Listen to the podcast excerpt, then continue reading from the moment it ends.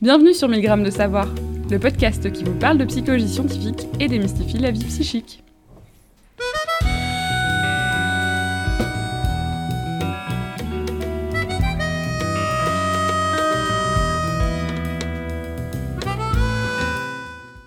Bonjour, vous êtes en présence de Julia Eberlen et de Pascaline Van Oost. Bonjour Julia. Bonjour Pascaline. Aujourd'hui, nous avons envie d'inviter Alexandre Irène, qui est chercheur qualifié FNRS et professeur de psychologie à l'Université catholique de Louvain, à Louvain-la-Neuve, et qui dirige un laboratoire de recherche sur les mécanismes du stress et de l'anxiété. Le laboratoire d'Alexandre est situé à cheval entre l'Institut de recherche en sciences psychologiques et l'Institut de neurosciences de l'UC Louvain. Récemment, il a commencé à s'intéresser à l'éco-anxiété. Bonjour Alexandre. Bonjour à toutes les deux. Merci de me recevoir. Avec plaisir.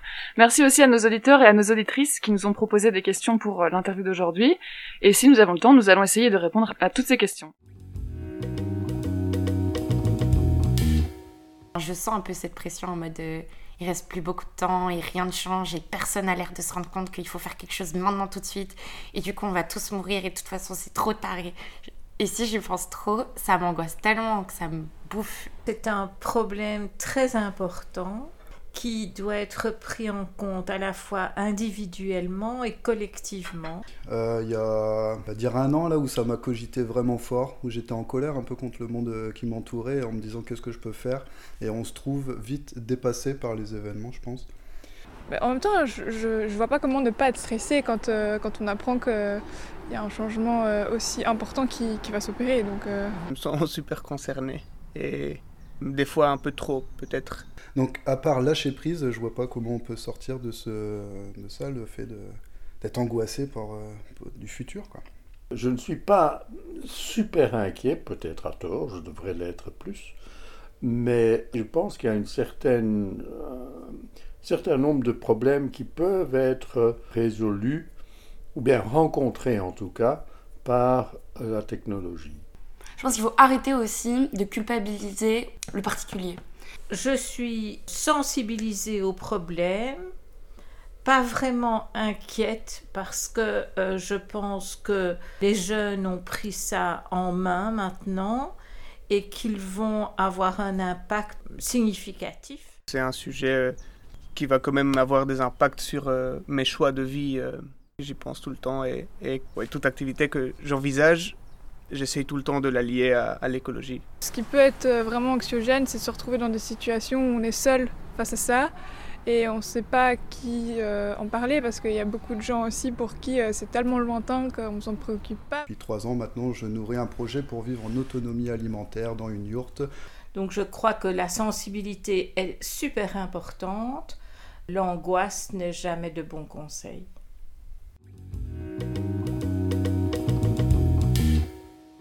Pour commencer, est-ce que vous pourriez nous dire du coup ce qu'est l'éco-anxiété?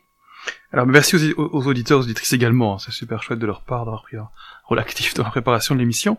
Alors qu'est-ce que c'est que le terme éco-anxiété C'est une myriade de choses, c'est vraiment une constellation de choses qu'on voit partout, tant dans la littérature scientifique, on voit vraiment que ça renvoie à plein plein de choses différentes, et c'est un peu délicat parce qu'on voit récemment une, appropriation dans le débat public, dans les élections françaises, j'ai même vu, dans la culture hip-hop aussi, on voit de plus en plus ce terme pénétrer euh, sur des discussions, euh, suite à la sortie du dernier album par exemple d'Orelsan, on entend parler d'éco-anxiété, donc c'est assez intéressant de voir qu'on le retrouve à toutes les sauces maintenant.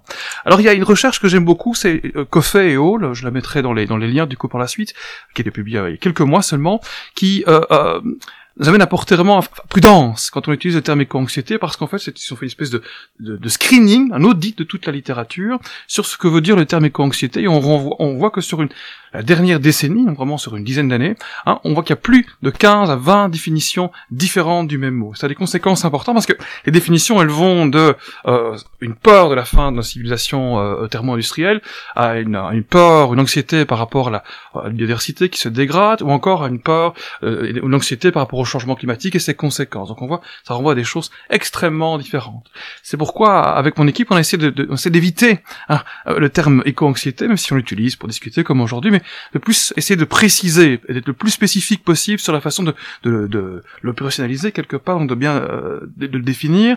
Donc j'ai tendance à préférer le terme anxiété par rapport au changement climatique ou anxiété par rapport à la perte de la biodiversité ou si on parle de la fin ou la, une crainte par rapport à la fin de nos civilisations thermo-industrielles, une anxiété par rapport à la la, la, civilisation thermo-industrielle. Donc c'est important, je pense, de, de, bien clarifier ici.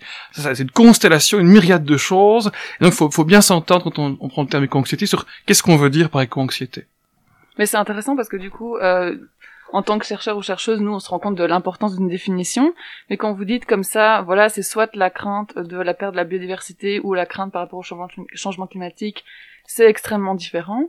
Je pense que la plupart des gens imaginent que avoir peur de l'un ou peur de l'autre, c'est quelque chose qui est très associé. Et généralement, quand on est anxieux par rapport au changement climatique, on est aussi anxieux par rapport à la crainte de la biodiversité. Donc, c'est pas ces définitions ont des conséquences très différentes en termes d'études ou de recherche. Alors euh, effectivement, c'est une très bonne question. Effectivement, on peut imaginer avoir de l'anxiété, de l'inquiétude à l'égard du changement climatique extrêmement, extrêmement corrélé avec la, une, anxiété, une peur ou une tristesse même aussi d'ailleurs à, l'égard de la perte de la biodiversité. Par contre, les liens avec la, fin de la civilisation, ça c'est quelque chose qui est complètement euh, qui est discuté dans pas mal d'articles scientifiques, mais il y a à ce stade très peu, voire si je m'abuse, et si je me trompe, je m'excuse pour les auteurs qui l'entendront, aucune étude euh, à ce stade. Par contre, il y a un point commun qui est important ici, c'est l'anxiété. Hein, donc euh, c'est vrai que l'éco-anxiété, ou l'anxiété par rapport au changement climatique, ou l'anxiété par rapport à la perte de biodiversité, dans tous les cas de figure, il y a une émotion en commun, qui est l'anxiété. Ça c'est important de rappeler ici l'anxiété. Qu'est-ce que c'est? Ben, C'est une émotion. Hein, J'aime beaucoup la racine latine, l'émotion. Hein, c'est euh, euh, et movere, donc se mettre, euh, movere, se mettre en mouvement, et, et sortir de. Donc c'est une émotion qui se met en mouvement. On, sort de, de, soi pour se mettre en mouvement donc l'anxiété, elle, elle, apparaît comme quelque chose, une menace potentielle qui n'est pas présente. Hein. Si c'était 100% présent, ce serait de la peur, ce serait pas de l'anxiété. La, la, la, la, menace est juste en face de moi, mhm. elle est 100% présente. Alors, beaucoup d'auteurs vont dire, ça c'est ce qu'on appelle de la peur. L'anxiété, c'est vraiment quelque chose qui pourrait ou non survenir, mais dont les conséquences pourraient être plus ou moins dangereuses, mais c'est incertain. Hein. Mhm. Donc ici, on est vraiment dans un contexte d'anxiété. Et l'anxiété, alors souvent, et je suis psychologue, clinicien, et beaucoup de psychologues cliniciens, on a une tendance peut-être à trop véhiculer une image, elle est mauvaise, l'anxiété c'est une mauvaise chose, il faut tout de suite la soigner. Alors c'est pas tout à fait vrai. L'anxiété est une émotion qui est hautement adaptative, que ce soit chez les humains, ou aussi chez les mammifères en général. Qui peut se vanter d'avoir réussi un examen à l'université sans avoir eu un tout petit peu d'anxiété et se mettre en, et s'est mis en mouvement. Donc l'anxiété, elle nous booste, elle nous tend, euh, et du coup on a des images qui pourraient se produire, et hop, ça c'est un effet mobilisateur, on se met en mouvement pour réduire cette anxiété, et généralement, dans la plupart des cas, ça effectivement, euh, ça, sert le rôle euh, présupposé de se mettre en mouvement. Donc l'anxiété, c'est plus important ici, et dans l'anxiété climatique, on retrouve exactement la même chose. Pour le changement climatique, par exemple, dans la plupart des cas, en fait, elle est associée effectivement à un plus grand déploiement de comportements pro-environnementaux ou comportements adaptatifs. En fait, on voit que dans 80% des cas, euh, enfin même plus 80% des cas, dans non, non, 88% des cas précisément, en fait, dans une étude qu'on vient de mener ici, sur 2500 personnes, on va voir que c'est associé positivement.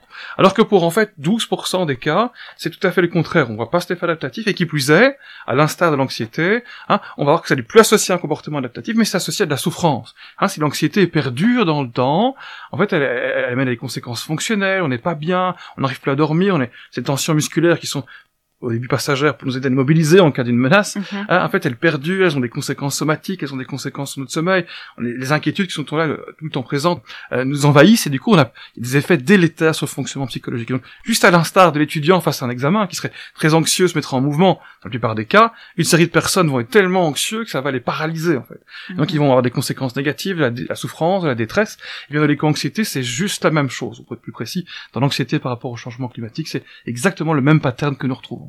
Mais dans ce que vous avez décrit, du coup, vous parlez de 88% d'un côté et 12% de l'autre.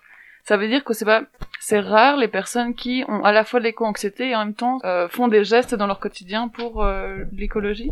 Que je veux dire, dans mon expérience personnelle, je connais beaucoup de gens qui sont très anxieux par rapport à ça et en même temps sont très euh, mobilisés pour pour la défense de l'environnement. Alors, comme je dis, oui, c'est une nuance un peu particulière. Donc, pour la plupart des personnes, de manière générale en fait, l'éco-anxiété est un moteur. En fait, Mhm. elle va booster l'anxiété. En fait, l'anxiété, on, on a une menace potentielle en, en tête, donc l'éco-anxiété fonctionne juste de la même manière. On va vouloir réduire, modifier l'environnement pour réduire euh, la, la menace potentielle. Donc, on va du coup, qu'est-ce qu'on va faire? Ben, On va agir. On va euh, individuellement, euh, c'est-à-dire dé- dé- déployer des comportements pro-environnementaux, pour le- l'appeler comme ça, avec un terme valise, certes, mais je pense que tout le monde comprend ce que je veux dire ici, Mhm. ou euh, collectivement, en s'engageant dans des activités activistes peut-être, ou, ou collectives. En tout cas, on va faire quelque chose. Et donc, dans la plupart des cas, effectivement, l'anxiété a une valeur ici motrice, enfin, euh, vraiment de, force motrice pour le changement. Pour une série de personnes, par contre, c'est là le problème, si l'anxiété est beaucoup trop forte, on va avoir ce qu'on appelle, et là le terme ne vient pas de moi, donc rendons à César ce qui est à César, euh, Glenn Albrecht, un philosophe des, des sciences et de la nature, est vraiment sensible à la cause, euh, la crise écologique, a développé la notion de d'éco-paralysie. Si c'est beaucoup trop fort, en fait, on va avoir euh, une espèce de paralysie qui va apparaître. En fait, on va plus pouvoir. Pourquoi? Parce qu'on est tellement éco-anxieux, on se retrouve à pleurer tous les jours, on se retrouve à des problèmes de sommeil, on se retrouve effectivement à avoir une perte d'énergie, parfois des conséquences en termes de santé mentale, donc de dépression, euh, euh, un effet dévastateur. Et ça, on le voit vraiment pour les personnes avec le niveau de la sévérité la plus élevée. Alors nous, on a quelques données à cet égard, mais dans d'autres études, dans d'autres pays, on retrouve le même pattern. Alors les pourcentages varient, ça c'est un point important ici, donc c'est important, mais, ça concerne en tout cas une, proportion euh, euh, certes très mineure, très petite, donc, euh, euh, mais existante quand même, qui souffre d'éco-anxiété tellement fort que l'émotion ici d'anxiété qui est derrière ne peut pas servir son rôle. Mais donc, si ici on parle de l'éco-anxiété, l'anxiété, ce, ce n'est pas un diagnostic euh, psychoclinique où euh, après les gens, on les encourage à chercher de l'aide. C'est vraiment plus à une description d'une situation en place ou des, des états mentaux en place qui sont pas forcément des, des maladaptations. Tout à fait. Ok. Mais ça, je, je rebondis là-dessus parce que c'est un point important. J'insiste, je crois que les psychologues, particulièrement les psychologues cliniciens, j'en fais partie, donc mea culpa, hein, on a oublié en fait les fondements de la psychologie, des émotions, où les émotions, euh, la biologie des émotions aussi d'ailleurs, ont des fonctions. Hein, prenons l'exemple de la tristesse, tout de suite, on quelqu'un qui perd un proche, en fait la tristesse, ce n'est pas pathologique. La tristesse va le pousser à la cohésion sociale, à, avoir euh, consulté des albums de famille, de photos, et donc du coup ça va favoriser le lien, la cohésion sociale. Euh, L'anxiété c'est pareil, l'anxiété est une, émotion qui nous sert, elle a une fonction, elle permet de nous adapter à l'environnement, anticiper les choses qui pourraient se produire, donc à nous adapter. Ce qui est problématique, c'est quand la tristesse perdure longtemps dans le temps, il y a des conséquences fonctionnelles sur la vie quotidienne. C'est pareil pour l'anxiété, qu'il s'agisse d'éco-anxiété ou d'autres anxiétés d'ailleurs. Lorsqu'elle perdure dans le temps, il y a des, de un, il y a des effets délétères sur le fonctionnement quotidien d'une personne. Typiquement, la personne qui ne peut plus aller travailler, l'étudiant qui ne peut plus aller au cours, parce que son anxiété, dans le présent cas de cette discussion, l'anxiété climatique est tellement forte qu'il ne peut plus aller à l'école ou suivre les cours. Ok mais donc, euh, mais donc l'anxiété, euh, l'éco-anxiété du coup aussi, en en soi n'est pas une chose clinique. Hein, ce serait, je pense, il faut, faut bien euh, rappeler aux éditeurs ici, les émotions, même l'anxiété, même la tristesse, les émotions négatives en général, ne sont pas des phénomènes cliniques euh, qu'il faut absolument soigner. Euh, ça c'est un point important à rappeler ici. Vous disiez en même temps qu'il y a quand même un certain nombre de personnes qui souffrent vraiment de ça, qui perdent le sommeil, qui se tombent en dépression. Et donc, comment est-ce qu'on fait? Parce que euh, ce qu'on entend souvent, c'est que les thérapies, euh, parfois, si je me trompe pas, euh, cognitivo-comportementales servent par exemple à réfléchir à le rapport qu'on a avec un, un, un stimulus ou la gravité d'un événement négatif, à réévaluer parfois aussi les conséquences que ça peut avoir, ou la prévalence, parce qu'on a, on a des biais cognitifs par rapport à parfois la prévalence de certaines... euh, de certaines choses, de certaines conséquences qui pourraient arriver ou non. Mais, mais ici, les personnes qui sont éco-anxieuses s'inquiètent pour des événements négatifs qui sont très vraisemblables, voire inévitables selon certains, selon beaucoup de scientifiques. Vous parliez tout à l'heure aussi de- d'incertitude des événements, mais il y a une forme de certitude que ces choses-là risquent d'arriver, vont arriver, ou arrivent déjà ailleurs. Et donc, comment est-ce qu'on fait quand on a, enfin, quelle, quelle solution est-ce qu'on propose comme ça à une personne? Parce que d'habitude, on dit non, mais voilà, écoute, en final, tu vas pas rater ton examen, là, tu, tu te fais trop d'inquiétude.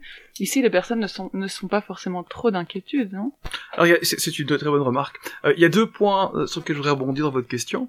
Bah, D'une part, il y a le fait que euh, la thérapie cognitive auquel vous faites allusion, en fait, l'efficacité, cela étant dit, n'est pas tout à fait certaine. Les tailles des faits ne sont pas euh, des plus euh, par rapport à notre intervention. les tailles des faits. Et donc, c'est vraiment la, la, la, la, la capacité à cette thérapie à amener un changement. Typiquement, un exemple très simple, j'ai été thérapeute euh, euh, cognitivo-comportemental pendant quelques années. Effectivement, si vous prenez quelqu'un qui a une phobie de l'avion, et vous allez lui dire, en fait, la probabilité que ça se crache euh, euh est très faible, euh, mm-hmm. je ne suis pas forcément sûr que ça va diminuer son anxiété. Et ça, on a pour longtemps pensé que c'était le cas en, en essayant de d'inviter les personnes à, à réduire leur biais cognitif. Mais ça n'a pas de lien euh, comment dirais-je, très fort dans la réduction de l'anxiété et sur son aspect invalidant.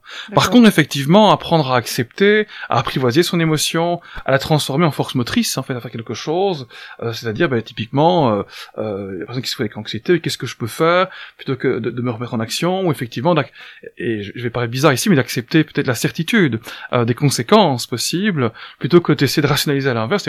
Oui, effectivement, nous sommes mal barrés, oui, effectivement, nous avons un problème ici, donc euh, euh, il faut accepter ça. C'est le premier pas en fait vers le changement. Et qu'il y a d'autres thérapies, notamment les thérapies de troisième vague qu'on appelle thérapie cognitivo-comportementale, qui sont fortement axées sur l'acceptation euh, de la détresse, de la difficulté, comme première étape en fait, avant d'instaurer un changement euh, plus comportemental. je pense qu'ici elles ont elles ont leur place. Euh, D'ailleurs les premières données, même si ça reste un tout petit peu encore très jeune, il hein, faut, faut l'avouer ici, quelques données qui sont sorties sont mettent vraiment l'accent sur ce type d'approche là, mhm. euh, sur plus de, de thérapie d'apprivoiser nos émotions et pouvoir faire avec.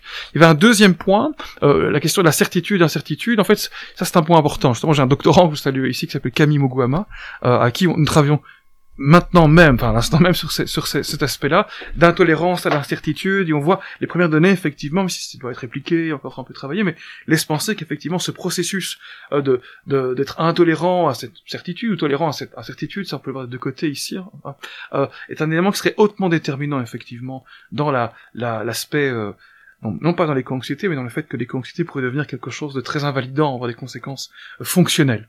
Donc les personnes qui ont, qui ont du mal avec le fait de ne pas savoir ce qui va se passer sont celles qui sont le plus invalidées par le sentiment d'éco-anxiété. Oui, alors quand je dis ne pas savoir ce qui va se passer ici, vous avez, parce que vous m'avez dit, oui, mais effectivement, on sait qu'il y a des catastrophes, etc., etc. C'est vrai, qui vont être mhm. annoncées, mais la nature précise, la localisation, l'impact sur moi, sur mes proches, sur mes enfants, quel futur vais-je avoir, mhm. ça, ça reste hautement incertain. Mhm. Malgré une série de certitudes. Vous voyez ce que je veux dire? Euh, Le rapport du GIEC, qui, à nouveau, le, qui, la suite qui vient d'être publiée là, mm. laisse penser effectivement, il y a plein de choses qui deviennent de plus en plus certaines, mais qui ont des conséquences très, dont les menaces pour moi-même, mon intégrité physique, mais aussi ma vie familiale, sociale, là, sont hautement incertaines. Mhm. Donc c'est ça qui va activer ici. Donc effectivement, si on a une, tendance à être un, à se faire du souci, à s'inquiéter par rapport à la, à, à, la crise écologique ou à, à la à l'environnement en général, au climat, hein, mais effectivement, ce, paramètre, selon nos premières données, ce paramètre d'intolérance à l'incertitude ici pourrait être un facteur qu'on qualifie dans le jargon d'aggravant, qui aurait précipité en fait le développement de conséquences fonctionnelles. Donc c'est aussi une piste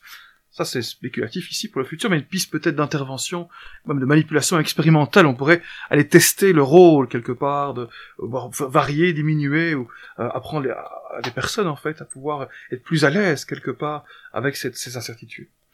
Alors il y a aussi une autre façon de, de quantifier, si on veut, la, la certitude ou l'incertitude, c'est la, la, proximité aux événements. Donc par exemple, si on habite dans un pays où vraiment l'impact du changement climatique est beaucoup plus visible, beaucoup plus euh, présent dans le quotidien, donc euh, est-ce que ça a un impact? Comment les gens euh, ressentent le changement climatique et peut-être une anxiété par rapport à, à ces événements? Alors, c'est une question particulièrement difficile parce que on l'a longtemps pensé, et donc les premières données euh, se sont particulièrement euh, pense qu'il y a dix ans, en fait, on a, commencé à voir les publications, particulièrement dans d'autres domaines, pas forcément la psychologie, la psychiatrie, mais plus domaine de, des sciences du climat, de l'environnement, euh, voire de l'agronomie d'ailleurs aussi, euh, qui, qui, qui évaluait l'impact euh, de changements environnementaux, notamment en Australie, aux États-Unis. Effectivement, on a vu qu'il y avait une prévalence, une proportion de personnes rapportant des émotions particulièrement négatives, de la détresse, j'insiste ici, pas vraiment de l'anxiété, mais de la détresse à l'égard de, la crise écologique ou du changement climatique. Le problème, c'est qu'il n'y avait pas de comparaison avec d'autres euh, raisons géographiques, et donc du coup on a longtemps pensé, ah, effectivement les endroits plus sensibles, plus à risque, ou, le, ou les endroits où effectivement le changement est déjà plus marqué, euh, sont euh, euh, des régions où les prévalences ou les proportions sont plus élevées. Les données récentes, que ce soit ce que nous observons ici euh, mon équipe, mais d'autres collègues en Angleterre, d'autres collègues en Norvège, vont vraiment à l'encontre de ça et se penser qu'en fait il n'y a pas de lien tout à fait euh, direct entre l'endroit euh, enfin l'impact déjà perceptible du changement climatique et euh, l'éco-anxiété ou l'anxiété par rapport au changement climatique. Par contre, ce qui est plus important, c'est la perception subjective quelque part des changements climatiques. Ça, il y a des liens qu'on retrouve à peu près partout. Donc si j'ai, je vois, j'ai l'impression en fait dans mon environnement euh, qu'il y a effectivement beaucoup euh, d'impact, beaucoup de modifications, de, de, perte de biodiversité, que la nature est impactée, il y a une forte bétonisation partout. Euh, effectivement, là, je risque d'avoir euh, un, lien très fort entre cette perception que j'ai du changement d'environnement et euh, euh, l'éco-anxiété. Par contre, effectivement, c'est indépendant de l'endroit géographique précis. Juste avant, du coup, vous parlez du fait de, pouvoir accepter les conséquences qui vont arriver. Ce qu'on entend aussi parfois, c'est tu peux pas tout faire à toi tout seul, euh, c'est pas à toi de, de, de, changer le monde, etc. Et donc, est-ce que les personnes qui ont ce, ce, locus de contrôle interne, comme on dit en psycho, donc qui, qui pensent que euh, les conséquences qui vont se dérouler sont, sont de leur fait et que c'est elles qui doivent euh, quelque part modifier leur comportement pour générer d'autres conséquences. Est-ce que ces personnes qui pensent que la responsabilité est sur leurs épaules, en gros, euh, sont du coup plus peut-être éco-anxieuses? Locus of control, pour prendre l'expression que vous avez la capacité d'avoir attribué extérieur, extérieurement ou intérieurement euh, le, pouvoir d'action qu'on a quelque part, l'agentivité pour le dire euh, dans un langage clair pour tout le monde. Euh, il y, a, à ma connaissance, mais je peux me tromper, je n'ai pas vu de lien direct mhm. avec les mhm. travaux sur les l'anxiété par rapport au changement climatique. Par contre, il y a un point important quand je dis accepter, je ne veux pas dire se résigner dans son coin. quand je dis, et je ne dis pas accepter, quand je dis accepter tout à l'heure aussi, c'était pas accepter le fait que ça va qu'on est mal barré si on ne fait rien, pour le dire crûment, c'est plutôt accepter nos émotions. Hein. Ça, c'est un point mhm. important. C'est moins l'acceptation de nos émotions. Oui, ça fait peur. Oui, c'est horrible. Et, et, et, prendre conscience que ça, on peut pas, on peut pas sortir de soi-même. Vous savez, les émotions, on a envie de les fouiller, on a envie de les éteindre, mais ces émotions sont là en nous. On ne peut pas courir et rester dans son coin, enfin se laisser là, nos émotions là et courir loin. Non, elles font partie de nous. Donc en fait, on doit, on doit pouvoir euh, faire avec. J'aime beaucoup l'image, euh, euh, c'est un thérapeute qui s'appelle François Neff, s'il m'entend, je le remercie, qui était cette image de, c'est un tout petit peu comme si on avait quelqu'un sur l'épaule, c'est conduire une voiture qui arrête pas de dire attention, attention, attention. Il faut, il faut, il faut accepter sa présence et faire avec et avancer. C'est un peu la même chose ici. On a des émotions horribles. Qu'est-ce qui va se passer? Est-ce que comment sera le futur? On n'en sait trop rien. Et comme je l'évoquais tout à l'heure, la pierre angulaire euh, de l'anxiété, c'est l'incertitude et particulièrement notre intolérance à l'incertitude. Et ici, on ne sait pas bien ce qui va se, on sait qu'il va se passer quelque chose. Ça, les rapports du GIEC, mais d'autres travaux scientifiques et des centaines de publications par an, des milliers même peut-être, sur les conséquences de plus en plus certaines. Et ça, je pense que non, on peut plus dire le contraire, mais ce qui va précisément se, mhm. se, passer pour soi, ça c'est très compliqué maintenant. Donc il y a beaucoup d'incertitudes. Donc ça, on doit aller à ce petit bonhomme qu'on a sur l'épaule, continuer à avancer avec, à dire, c'est vrai, je ne sais pas, mais il faut faire quelque, il faut que je continue. Ne pas faire ça, de l'évitement, quoi. Pas faire de l'évitement, non. Pour le dire, effectivement, euh, c'est un langage plus expert ici, euh, c'est vrai. Alors vous avez soulevé plusieurs fois qu'il y a différents domaines de recherche ou même des disciplines entièrement à part qui, qui s'intéressent à l'éco-anxiété et un terme que je viens d'apprendre aujourd'hui c'est la solastalgie. Effectivement. Euh, de quoi est-ce qu'il s'agit Alors la solastalgie, c'est un terme qui a été développé par des personnes qui sont dans le domaine de l'agronomie, sciences de l'environnement et de la philosophie euh, des sciences, avec un monsieur en particulier que j'ai en tête, un philosophe de l'environnement, un environnementaliste euh, euh, australien qui s'appelle Glenn Albrecht. Alors à quoi fait référence cette notion?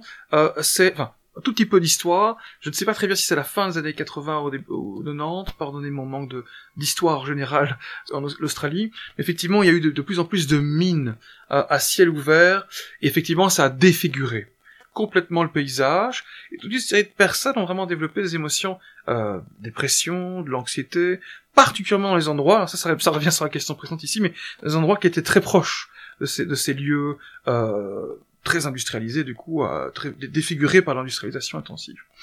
Et euh, le terme solastalgie, en fait, euh, je, je vais pas faire un cours d'étymologie ici, mais c'est le fait qu'on ne peut plus être ressourcé. On a plus le, on a une douleur du fait qu'on n'est plus ressourcé par les bienfaits que l'environnement nous procurait avant. Donc typiquement, hein, moi j'ai parfois la solastalgie, toute honnêteté, si je vais l'avouer.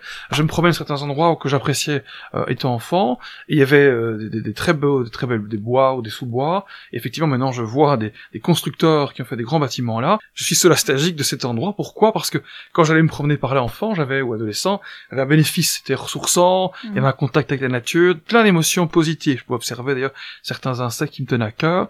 Et il n'y a, a, plus maintenant cette possibilité-là, donc je n'ai plus l'effet ressourçant ça procurait dans le passé. Et donc là, on, peut qualifier ça de solastalgie ici. Donc euh, c'est très proche. Et dans beaucoup de domaines, ça a été dans les, le grand public, dans les grands médias, parfois à raison, parfois, mais souvent à tort. On la voit ici, utilisé de manière un petit peu euh, similaire, comme si c'était un synonyme d'éco-anxiété. C'est pas tout à fait la même chose. Pourquoi je dis ça? Parce que mon domaine d'expertise, c'est le stress et l'anxiété.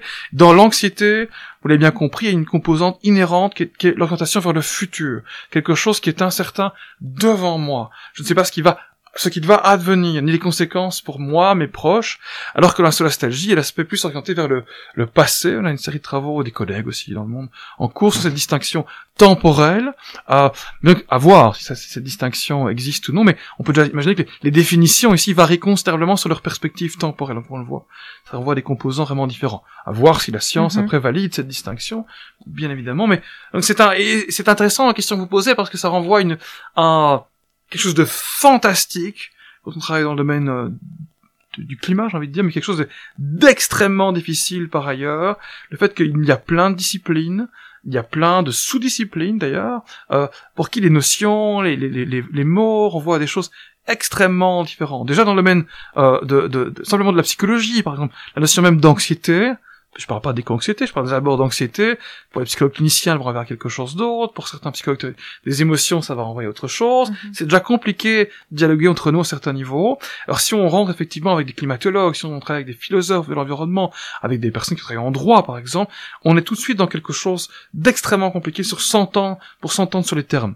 C'est ça que je pense que je suis admiratif. Mhm. hein, euh, et c'est important d'avoir des grandes entités comme le GIEC qui, qui visent à clarifier, à synthétiser cette littérature mhm. pour offrir un point de départ commun en fait à la littérature scientifique. Il n'y a pas encore de travail sur l'éco-anxiété au GIEC, mais peut-être qu'il devrait dans les futures éditions, je suis sûr, c'est quelque chose qui, qui va être intégré en tout cas. Et j'allais le dire, puisque enfin ça, ça progresse, on, imagine que ça progresse, le sentiment d'éco-anxiété dans le monde, qu'il y en a peut-être de plus en plus. Est-ce qu'il y a des données là-dessus? Est-ce qu'on connaît aussi la prévalence de, de l'éco-anxiété, par exemple en Belgique ou en France? Euh, Alors, je n'aime pas beaucoup parler de prévalence. Donc, pour les auditeurs, c'est la proportion d'un trouble au sein d'une population. Parce que c'est pas un trouble. Euh, parce que c'est pas forcément un trouble. Euh, j'invite les, les, auditeurs à lire certains travaux qu'on a publiés avec mon collègue Joël Bilieu euh, il y a quelques années sur l'attention, à, la surpathologisation. Je pense que parfois on mhm. veut pathologiser des comportements qui sont faits adaptatifs. Ici, euh, euh, on, on, est vraiment à la frontière entre effectivement ces, émotions sont très utiles et elles peuvent nous aider à nous changer, mais aussi si elles sont trop fortes et elles peuvent être invalidantes et là en fait elles deviennent pathologiques. C'est très très très euh, la frontière est floue, mais il faut la garder. En tout cas, pour revenir à votre question, c'est difficile pour deux raisons. D'une part, comme je l'évoquais au tout début de l'émission, on a une myriade de définitions. Mhm. Et donc les auteurs vont évaluer, vont quantifier les anxiétés ou les sous-construits, anxiété par rapport au changement climatique, anxiété euh, par rapport à l'effondrement de la biodiversité, de manière extrêmement hétérogène, différente. Du coup, c'est extrêmement difficile de quantifier. On a commencé, enfin, euh, un groupe d'auteurs américains ont commencé à, à, proposer des instruments, des instruments beaucoup plus euh, correct au niveau métrique hein, pour, les, euh, pour pouvoir quantifier l'anxiété par rapport au changement climatique. Et donc là, ont été faites aux États-Unis. On l'a adapté ici aussi, cet instrument. On a fait une étude également euh, en Belgique, les pays francophones, on a essayé un tout petit peu de données en Afrique, mais c'était très particulier pour l'accès aux populations. Les données qui sont également maintenant euh, dans les pays, euh, euh, en Iran, je pense qu'il y a des données, en Norvège également, et on retrouve effectivement, en Asie également, ça joue bien un point important ici, on retrouve plus ou moins effectivement le même pattern, on voit que pour beaucoup de personnes, ça va de 80 à 95%, euh, 75 précisément, c'est adaptatif. On voit que l'éco-anxiété, elle est présente, elle n'est pas nulle, elle n'est pas à zéro. L'anxiété par rapport au changement climatique, pour être précis ici, et c'est associé positivement au déploiement de comportements pro-environnementaux. Par contre, dans d'autres pays, ça c'est moins clair. Je pense aux États-Unis, en fait, ce lien n'est pas clair. Alors qu'on le retrouve en Australie, on le retrouve en Asie, on le retrouve en Europe. Euh, par contre, on voit que pour une petite portion, effectivement, de la population, on retrouve ce phénomène où l'anxiété par rapport au changement climatique est très très très élevée et est associée à des conséquences fonctionnel. Ça, c'est un point important. Donc, c'est-à-dire des, des incapacités à, poursuivre euh, le fait de se rendre à son travail, pouvoir continuer les cours, de pouvoir aller voir sa famille sans penser à ça, sans parler de cela, euh, difficultés de sommeil aussi. Euh, donc ça, c'est important. On retrouve ce pattern un peu partout, mais ici, c'est spécifique, j'insiste sur le point, vraiment spécifique sur l'anxiété par rapport au changement climatique. On n'a aucune donnée sur l'anxiété par rapport à la fin de nos civilisations thermo-industrielles, par rapport à la fin de la, biodiversité. Ça, ça on n'a on pas à ce stade. Peut-être une dernière question avant de, de finir cette émission. Donc là, j'ai entendu euh, par rapport à, à, aux personnes qui où l'éco-anxiété devient problématique. Mhm. Euh, donc que ça, c'est une situation qui est très différente.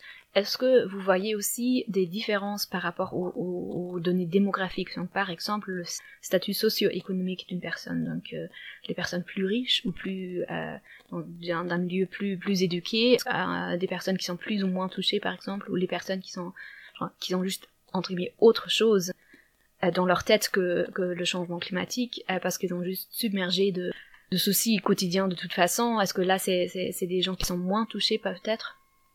Alors, il y a, y a, c'est une gigantesque question. Euh, mais ce qui est important ici de préciser, oui, effectivement, il y a des différences, mais il y a un point que j'ai quand même envie d'aborder rapidement, c'est qu'il y a une distinction à faire en deux points. Et tantôt, je disais, il n'y a pas de lien de la région géographique dans le, du monde dans lequel on vit et l'éco-anxiété ou l'anxiété par rapport au changement climatique, c'est vrai par rapport à l'anxiété par rapport au changement climatique. Ce n'est pas vrai par rapport aux conséquences psychologiques des conséquences climatiques. Et donc le risque de d'état de stress post-traumatique, de perte de son logement, de perte de son emploi, n'est pas la même partout dans le monde. Donc là, euh, enfin, perte de son emploi par rapport au changement climatique. Là, il y a des grandes diversités, et là, il y a, effectivement, euh, euh, on voit que le statut économique, en plus on est en précarité, en plus il y a un risque accru de développer un état de stress post-traumatique ou des, ou des, des, conséquences pour sa vie quotidienne.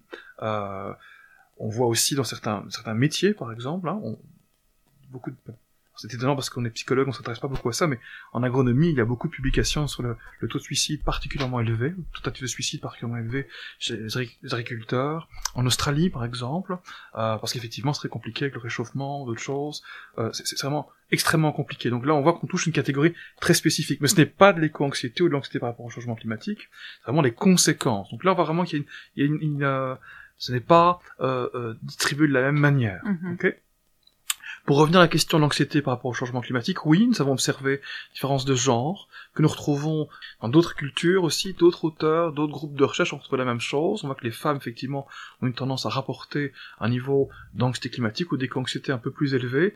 Alors l'explication, pour être tout à fait honnête, elle reste à, à être testée. On a spéculé sur les possibilités, mais c'est une observation et pour laquelle on maintenant les tester euh, scientifiquement. Une explication, bah, dans la littérature scientifique, on retrouve souvent le fait qu'effectivement les, les, femmes sont beaucoup plus euh, euh, sensibles à leurs émotions et peut-être capables de mieux rapporter, simplement de mieux décrire leurs inquiétudes. C'est une possibilité. donc voilà, ça c'est quelque chose qu'on devra aussi examiner dans le futur. Une autre possibilité, effectivement, dans la littérature, bah, l'ONU, le GIEC aussi, tire depuis de nombreuses années la sonnette d'alarme en disant attention, les conséquences climatiques vont être particulièrement significativement plus sévères, enfin devraient être plus sévères pour les femmes, euh, et les enfants en fait que euh, les hommes. Pourquoi? Parce que dans beaucoup de pays, euh, effectivement, elles n'ont pas accès au pouvoir, elles n'ont pas accès aux décisions politiques, elles n'ont pas accès aux ressources lorsqu'il y a des privations qui vont être faites ou des partages des terres, ce genre de choses. Donc là, il est possible également qu'on ait quelque chose à l'œuvre ici à nouveau, j'insiste, c'est une interprétation a posteriori des données que nous avons, donc il faut aussi les clarifier. Mhm. Euh, euh, donc voilà, ça c'est une possibilité. En termes d'âge également, c'est une autre euh, différence que nous retrouvons, beaucoup d'auteurs retrouvent d'ailleurs. On voit effectivement que les moins de 40 ans sont significativement beaucoup plus inquiets, enfin, anxieux par rapport au changement climatique que les gens de plus de 40 ans. Ça ne veut pas dire, ce sont des moyennes bien sûr, hein, ça ne veut pas dire que les personnes de 40 ans, il n'y a aucune personne de 40 ans qui est anxieuse par rapport au changement climatique et qu'il n'y a aucune personne euh, plus jeune que 40 ans, qui, qui est complètement anxieuse par rapport, qui n'est pas anxieuse par rapport au climat, hein, euh, ça veut dire qu'en moyenne, effectivement, on retrouve ces différences. Ce n'est pas surprenant, ceci dit, c'est juste une question quand on regarde euh, les conséquences annoncées par le GIEC, comme sa synthèse, par exemple, les personnes seront toujours en vie, ça va mhm. toucher leur avenir, donc en fait, c'est assez rationnel, quelque part, d'être inquiet pour quelque chose qui va nous impacter, euh, et donc peut-être que les personnes âgées sont moins conscientes aussi, ou moins leur système, euh, l'émotion de base qu'est l'anxiété ici fonctionne moins parce que par défaut, en fait, mhm. elles ne sont pas dans un futur qui va qu'elles vont malheureusement pas connaître. Donc là, on a beaucoup parlé des, des émotions négatives et du, du stress, ou de, de l'anxiété, du stress qui est lié à ça. Euh, Est-ce que vous voyez un, un, aspect positif dans tout, dans tout ceci? Alors c'est une question qui est vraiment extrêmement euh, intéressante, particulièrement comme chercheur, parce que elle pose la question de la fonction des émotions. Alors, il n'y a aucune émotion qui est positive ou négative en soi. Ça dépend vraiment de, de leur utilisation, en fait. Mmh. L'anxiété, comme on l'a évoqué aujourd'hui, elle peut être en fait euh, utile si elle pousse à, à un de moteur. Elle peut être dévastatrice si elle nous immobilise, nous paralyse et nous nous, nous amène à être dans notre lit coincé et, tétanisé par ce qui pourra venir. Après, il y a d'autres émotions, j'insiste, là on a mis le focus peut-être sur les émotions qui sont très... Euh, dont l'impact est très individuel quelque part. Il y a d'autres émotions qu'on tend à oublier dans le changement climatique. Je pense que euh, la colère, par exemple l'éco-colère, c'est une émotion qui est de plus en plus discutée euh, dans la littérature scientifique. Je pense notamment à des groupes de chercheurs en Australie ici, euh, et sur son rôle bénéfique non pas au niveau individuel, mais au niveau euh, collectif. En fait, si on est en colère, alors c'est un peu provocateur ce que je veux dire ici, mais en fait l'argument euh, dans plein de domaines, c'est que la colère, quand on regarde l'histoire en arrière des mouvements sociaux, des grands changements sociétaux, il y a eu des manifestations, il y a eu des colères. Euh, alors au niveau individuel c'est horrible, parce qu'être en colère c'est vraiment quelque chose d'horrible, mais au niveau collectif, alors je dis pas au court terme, mais au long, au long terme effectivement, euh, il y a des travaux qui laissent penser que ça pourrait être une émotion, euh, qui est une adaptation, qui, mène qui vise à une amélioration collective au long cours, même si effectivement ça passe par un désagrément à court terme. Euh, ça c'est quelque chose qui est débattu dans la littérature, mais en tout cas c'est quelque chose qui existe, et donc il y a quelques éléments, quelques données récentes sur la, la, la colère, et les, particulièrement ce qu'on appelle l'éco-colère, donc être en colère par au fait à l'immobilisme de gouvernement, au fait qu'on ne bouge pas, etc. Donc euh, qui montre qu'au plus on a des émotions d'éco-colère, au plus on va s'engager dans des comportements au niveau individuel, c'est vrai pro-environnementaux, mais surtout aussi également, à la différence de l'éco-anxiété ici par exemple, des comportements collectifs, c'est-à-dire aller manifester, rejoindre parfois des mouvements activistes, euh, alors sans aller dans l'extrême non plus, hein, je vais pas dire faire la rébellion, mais être vraiment euh, collectivement euh, se mettre dans le changement. Mm-hmm. Et donc ça c'est quelque chose aussi que j'invite les, les, les, les, auditeurs à réfléchir sur leurs émotions. Hein. Si vous êtes en colère par rapport au gouvernement, à plein de choses, c'est pas forcément une mauvaise chose. Dites-vous juste, ah, plutôt qu'être dans mon coin à taper sur mon mur ou sur mon pot de chimbo chez moi, c'est peut-être une occasion en fait de de d'aller voir ce qui se passe au niveau collectif, d'ouvrir la porte, de frapper à la porte d'associations, de voir ce que vous pouvez faire collectivement, et là en fait d'augmenter les chances peut-être d'avoir de, de, de, mettre vos voix en commun et d'être entendu et d'amener d'aller vers le changement. Merci beaucoup, c'était très intéressant. Nous espérons que vous avez apprécié l'écoute de cet épisode de 1000 grammes de savoir avec Alexandre Aaron. N'hésitez pas à consulter notre site milgram.ulb.be qui contient des informations complémentaires où vous trouverez notamment un lexique et des références. Merci aussi à Fiona qui est notre super stagiaire et elle nous a aidé à préparer cet épisode avec quelques références scientifiques en plus et surtout quelques intéressantes questions et de l'aide technique pendant l'enregistrement. Vous pouvez vous abonner à notre podcast sur iTunes, Spotify ou SoundCloud et nous suivre sur Facebook, Instagram et Twitter. N'hésitez pas à nous faire savoir ce que vous pensez de ce podcast et cet épisode et vous pouvez même laisser des étoiles sur Spotify. Vous pouvez nous contacter par email via gmail.com. Le podcast 1000 de savoir est à l'origine un projet de membres du CESCE, le Center for Social and Cultural Psychology de l'Université libre de Bruxelles, et de Sarah Levaux, doctorante à l'Université Lumière Lyon 2. La musique de ce podcast a été réalisée par le Kenzonera Quartet et Sylvain Delouvet a designé notre magnifique logo.